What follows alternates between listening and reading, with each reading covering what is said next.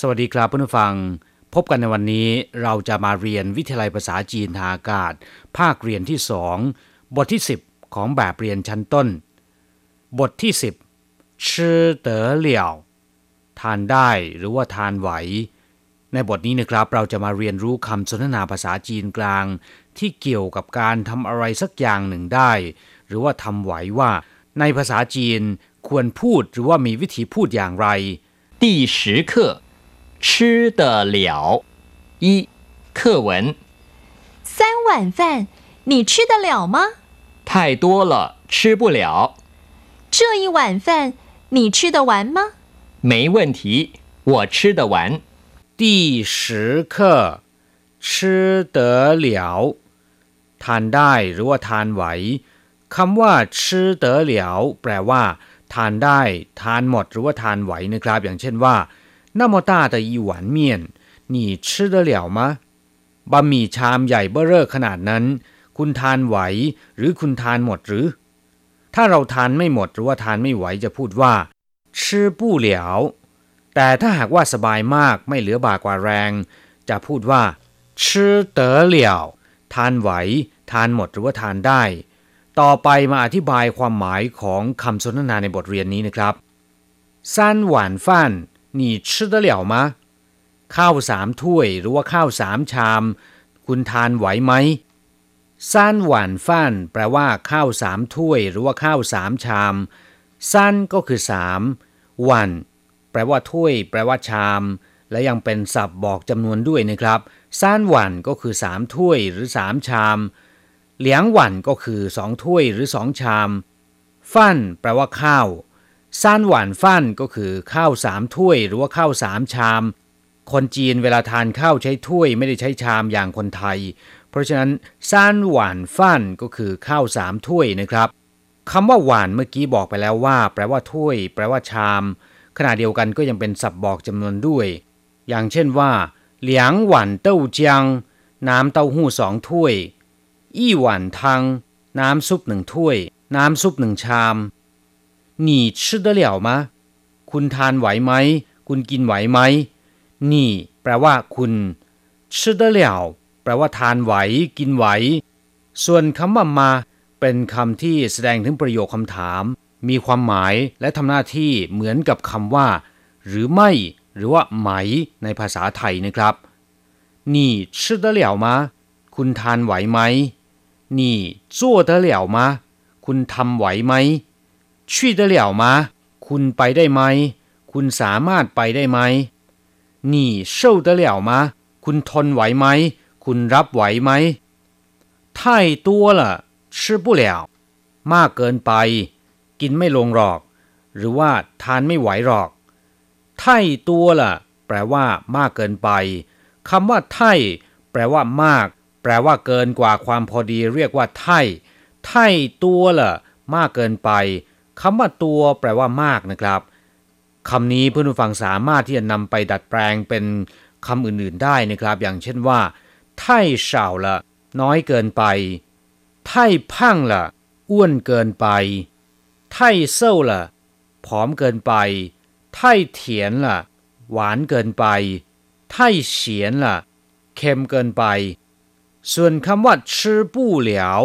แปลว่ากินไม่ลง หรือทานไม่ไหว มื่อสักครู่อธิบายไปแล้วว่าคำว่า吃得了แปลว่า ทานได้หรือทานไหว吃不了ก็คือ ทานไม่ได้ ทานไม่ไหว这一碗饭你吃得完吗ข้าวถ้วยนี้ คุณทานหมดไหม这一碗饭แปลว่าข้าวถ้วยนี้这ก็แปลว่า นี่ แปลว่านี้一碗饭ก็คือข้าวหนึ่งถ้วย这一碗饭你吃得完吗 คุณทานหมดไหม เมื่อครู่นี้เรียนไปแล้วนะครับ มีประโยคหนึ่งบอกว่า你吃得了吗คุณทานไหวไหม ส่วนประโยคที่ว่า你吃得完吗ก็คือคุณทานหมดไหมคำว่าหวาน แปลว่า หมด แปลว่า เสร็จสิ้น สมบูรณ์ เรียกว่า หวาน你吃得完吗คุณทานหมดไหม没问题我吃得完ไม่มีปัญหา ผมกินหมดไม่有问题แปลว่าไม่มีปัญหานะครับ เหมยก็คือไม่มีเว่นถีก็คือปัญหาเหมยเว่นถีก็คือไม่มีปัญหา แต่ถ้าหากว่ามีปัญหาล่ะ ในภาษาจีนควรจะพูดอย่างไร มีปัญหานะครับ ในภาษาจีนควรจะพูดว่า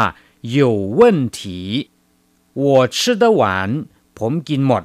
ถ้าหากว่ากินไม่หมด ควรจะพูดว่า我吃不完จำไว้นะครับ คำว่าชื่อเต๋อเหลี่ยวแปลว่า ทานไหว ส่วนคำว่าชื่อเต๋อหวาน แปลว่า ทานหมด กินหมด ครับหลังจากที่ทราบความหมายของคำสนทนาในบทนี้ผ่านไปแล้ว ต่อไปขอให้เปิดไปที่หน้า 44 ของแบบเรียน เราจะไปเรียนรู้คำศัพท์ใหม่ๆ ในบทเรียนนี้ ศัพท์คำที่หนึ่งวันอธิบายไปแล้วเมื่อครู่นี้ เป็นศัพท์บอกจำนวน อย่างเช่นว่ายี่หวันชีฟันน แปลว่าข้าวต้มหนึ่งถ้วย เหลียงหวานหมี่ แปลว่าข้าวสารสองถ้วยหมี่ก็คือข้าวสารนะครับ แต่ถ้าเป็นข้าวสุกเรียกว่าฟันซานหวันทังแปลว่าซุปสามถ้วย หรือว่าน้ำแกงสามชาม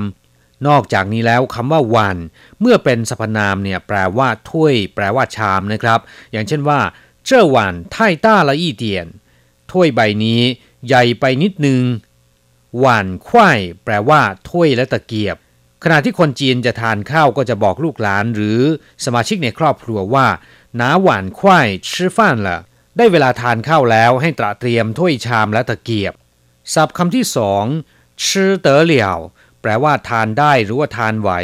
คำว่าชื่อในภาษาจีนมีความหมายว่ากินหรือว่าทาน ไม่ว่าจะเป็นใครทานก็ตามนะครับ จะไม่มีการแบ่งว่าใช้กับใคร คือใช้ได้ทุกระดับชนชั้น ส่วนคำว่าเต๋อเป็นคำที่ใช้แทรกระหว่างคำกริยา คือชื่อและคำเสริมคำกริยาคือคำว่าเหลี่ยว มีความหมายว่าเสร็จทำเสร็จหรือว่าลู่ล่วงแล้ว เช่นเหมยหวานเหมยเหลี่ยว ไม่จบไม่สิ้นสักที เรียกว่าเหมยหวานเหมยเหลี่ยว เมื่อนำทั้งสามคำมารวมกัน คือชื่อเต๋อเหลี่ยว แปลว่าทานได้หรือว่าทานไหว หรือทานลง นอกจากนี้แล้วนะครับยังมีคำอื่นๆที่มีลักษณะคล้ายๆ กับคำว่า ชื่อเต๋อเหลี่ยวยังมีอีกหลายคำด้วยกันอย่างเช่นว่า ทีเต๋อต้งแปลว่ายกได้หรือว่ายกไหวกั่วเต๋อชี่อแปลว่า พอไปได้ พอไปไหวจั่วเต๋อเหลี่ยวทำไหวหรือว่าทำได้